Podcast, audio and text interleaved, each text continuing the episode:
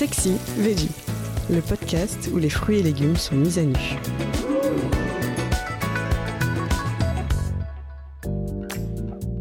L'asperge, comment attendrir cette dure à cuire? La difficulté dans la cuisson des asperges, c'est que leur bourgeon délicat, que l'on appelle turion, cuit plus vite que leur tige charnue.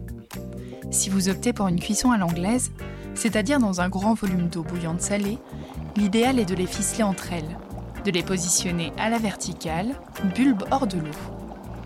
Dans cette position, ils ne ramollissent pas. Laissez-les frémir 5 à 12 minutes, puis couchez le bouquet pendant environ 3 minutes. Le diamètre, mais aussi la fraîcheur de ces longues tiges peuvent faire varier leur temps de cuisson. Les asperges blanches, au calibre extra large, demanderont notamment un peu plus de patience. Pour savoir si elles sont cuites, réalisez le test du couteau. Enfoncez sa pointe en douceur. Si elle ne rencontre pas de résistance, c'est prêt. Délassez la botte et manipulez les asperges avec délicatesse pour ne pas casser les bourgeons. Pour conserver tous les nutriments de ce légume de printemps, vous pourrez également miser sur la cuisson à la vapeur.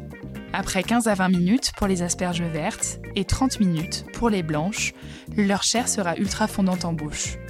Enfin, pour surprendre, emballez-les dans des papillotes avec un peu de gingembre, de l'ail et de la citronnelle. Enfournez pour une demi-heure à 180 degrés, une explosion de saveur vous attend à la sortie.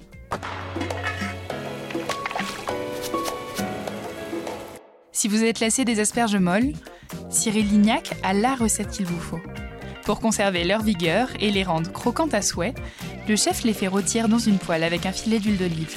Il commence la cuisson à feu moyen pour que les asperges se parent d'une belle coloration. Surtout, il les retourne régulièrement. Puis il fait ensuite redescendre la température afin que leur jus ne dégorge pas. C'est lui qui concentre tout le parfum de ce légume. Pour décupler les sensations gustatives, accompagnez-les avec une sauce épaisse, préparée avec du yaourt grec, de l'huile d'olive et du jus de citron qui va contrebalancer leur amertume.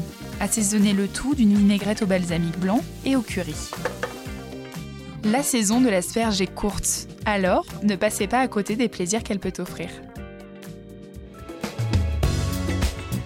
C'est la fin de cet épisode. Si vous l'avez aimé, n'hésitez pas à commenter, à liker et à vous abonner.